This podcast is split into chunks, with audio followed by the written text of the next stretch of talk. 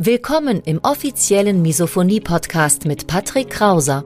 Misophonie, der Hass auf Geräusche, ist weit verbreitet, aber in der Öffentlichkeit wenig bekannt. Betroffene reagieren plötzlich mit Wut, Panik und Aggression auf Schmatzgeräusche sowie auf andere alltägliche Geräusche. Oftmals fühlen sie sich gezwungen, die jeweilige Situation zu verlassen. Dein Gastgeber und Wegbegleiter Patrick ist selbst betroffen und hat es geschafft, einige seiner Trigger abzumildern und manche sogar zu löschen. Im Misophonie-Podcast erfährst du, wie auch du deine Reaktion auf Geräusche abmildern kannst, um wieder mehr Lebensfreude und Lebensqualität zu erleben. Und jetzt viel Spaß mit dieser spannenden Podcast-Folge. Du reagierst nicht nur auf Geräusche, sondern auch auf Bewegungen mit Wut, mit Panik, mit Ekel, mit Kampf- oder Fluchtreaktion, mit Aggression. Dein Hass beschränkt sich also nicht nur auf Geräusche, sondern auch auf Bewegungen, die sich immer und immer wiederholen. In diesem Video beziehungsweise in diesem Podcast schauen wir uns an, was das sein könnte, was das mit Misophonie zu tun hat und was du letzten Endes dagegen tun kannst. Und damit herzlich willkommen im Misophonie Podcast beziehungsweise auf YouTube, wenn du gerade auf YouTube zuschauen solltest. Mein Name ist Patrick Krause und du bist hier genau richtig, wenn du nach Lösungen, nach Strategien, nach Methoden suchst, wie du Misophonie oder in dem Falle mit diesem Störungsbild, was wir uns gleich anschauen werden, was du dagegen tun kannst und welche organisatorischen Hilfsmittel es gibt, aber wie du auch mit anderen dir nahestehenden Menschen darüber sprichst. Wenn du also nicht nur auf Geräusche mit Wut, Panik, Ekel, Kampf oder Fluchtreaktion mit Aggression reagierst, sondern auch auf Bewegungen, dann kann es sich dabei um Misokinesie handeln. Miso was? Misokinesie. Wir schauen uns mal diese Wortbedeutung an. Das heißt, wir zerlegen das Wort mal. Einerseits natürlich Miso, das kennst du von Misophonie, also der Hass auf Geräusche. Und Miso beziehungsweise Misos, griechisch, steht für Hass. Und Kinesie beziehungsweise Kinese steht für die Bewegung. Das heißt, zusammengesetzt Misokinesie, Hass auf Bewegungen. Und bei der Misophonie sind ja typische Trigger, die kennst du sicher, wenn du diesem Kanal schon länger folgst. Schmatzgeräusche, aber auch andere Geräusche aus dem Mund- und Rachenbereich, aber auch ganz andere Exoten, wie zum Beispiel Kuli-Klicken, wenn die Heizung kluckert oder Bassgeräusche aus der Nachbarswohnung. Alles sehr, sehr typische Trigger. Und bei der Misokinesie sind es eben Trigger, die sich immer und immer wieder wiederholen. Zum Beispiel, wenn jemand mit dem Knie wackelt. Du siehst im Augenwinkel schon, dass jemand mit seinem Knie wackelt und das macht dich dann rasend. Oder auch, wenn jemand die ganze Zeit mit seinen Fingern spielt oder wenn sich die ganze Zeit jemand in den Bart greift oder wenn jemand bestimmte Bewegungen mit dem Mund macht. Also auch bei der Misokinesie sind die Trigger sehr, sehr zahlreich und du siehst auch an der Art der Trigger, dass eben dieses Störungsbild im Alltag extrem herausfordernd ist, weil wenn du an Misophonie leidest, dann kämpfst du ja nicht nur gegen die Geräusche, sondern häufig ist auch, dass Misokinesie eben mit Misophonie einhergeht. Das heißt, du kämpfst auch gegen typische Bewegungen. Das können wir schon mal festhalten. Sowohl bei Misophonie als auch bei Misokinesie sind es Reize, die sich permanent wiederholen. Schmatzgeräusche wiederholen sich permanent, aber auch wenn jemand zum Beispiel mit dem Knie wackelt und du siehst das schon im Augenwinkel. Der Begriff bzw. das Störungsbild Misokinesie ist noch viel unbekannter als das der Misophonie und Misokinesie ist noch weitaus unerforschter als die Misophonie. Bei Misophonie habe ich zumindest das Gefühl, dass es langsam mit der Forschung an Fahrt aufnimmt. Es werden immer mehr Studien veröffentlicht, nicht nur in Deutschland, in den Niederlanden oder USA, sondern generell weltweit scheint es eine sehr, sehr stark getriebene Forschung zu geben.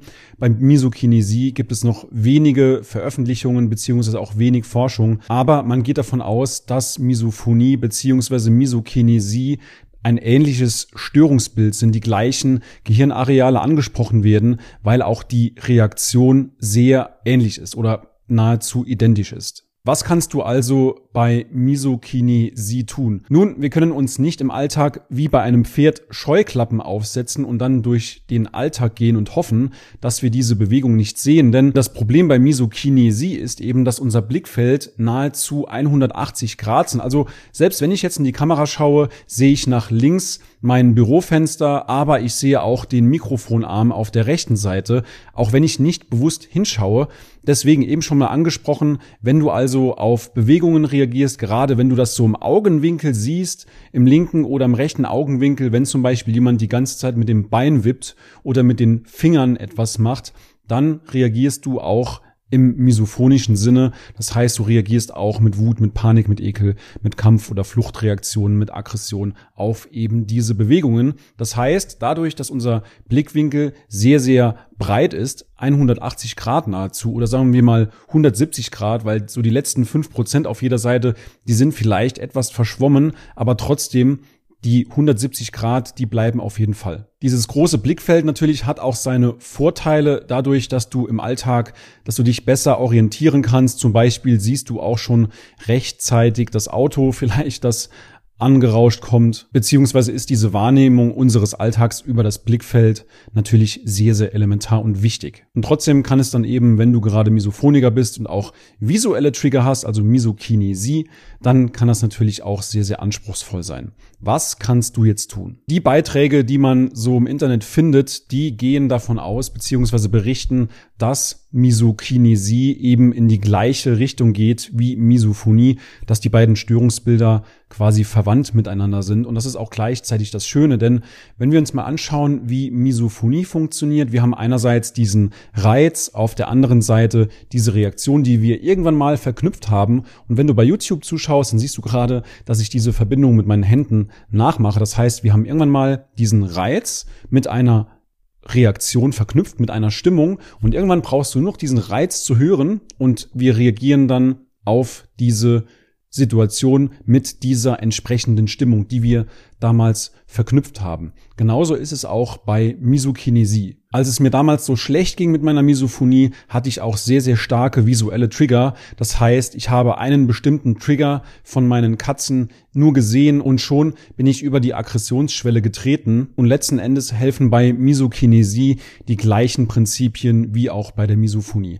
Einerseits natürlich Akzeptanz, Arbeit an der inneren Einstellung, Mindset, wie wir das immer nennen, gepaart natürlich auch mit Entspannungsübungen, mit Entkonditionierung, mit Desensibilisierung. Das heißt, dass du einfach deiner Misophonie beziehungsweise deiner Misokinesie anders entgegentrittst, mit einer anderen positiveren Grundeinstellung, dass du dem Geräusch beziehungsweise auch der Umgebung einen neuen positiven Bewertungskontext zuweisen kannst. Und du wirst dann sehen, je häufiger du positiv auf ein Geräusch beziehungsweise auch auf eine Bewegung reagierst, desto loser wird diese, desto lockerer wird diese Verbindung und irgendwann hast du wieder diesen Reiz von der Reaktion entkoppelt. Und so wird im Alltag deine Misophonie beziehungsweise auch deine Misokinesie immer schwächer und schwächer. Du kannst dir vorstellen, wenn du schon 20, 30, 40 Jahre lang an Misophonie leidest, beziehungsweise auch am Hass auf Bewegungen, Misokinesie, dann dauert das natürlich seine Zeit und wir rufen natürlich auch immer zur Geduld auf. Letzten Endes, wenn du dich an bestimmte Grundprinzipien hältst, Entspannungsübungen, Meditation, Mindset, Atemübungen, aber auch verschiedene Triggervariationstechniken, dann kannst du wieder im Alltag deutlich besser damit zurechtkommen. Um dann letzten Endes auch wieder diese Verbindung aus Reiz und Reaktion aufzudröseln. Das heißt, du kannst dir so vorstellen, dass du irgendwann mal dieses Geräusch hörst beziehungsweise diese Bewegung siehst, aber letzten Endes nicht mehr darauf im misophonischen Sinne mit Wut, mit Panik, mit Ekel, mit Kampf- oder Fluchtreaktion reagierst. Sprich, diese Endkonditionierung, wie sie auch bei auditiven Triggern möglich ist, ist es auch bei visuellen Triggern. Und wenn du sagst, du hast nicht nur misophonische Trigger im Sinne von auditiv, du hast auch visuelle Trigger, du wirst durch Bewegungen getriggert, richtig gereizt, sehr, sehr stark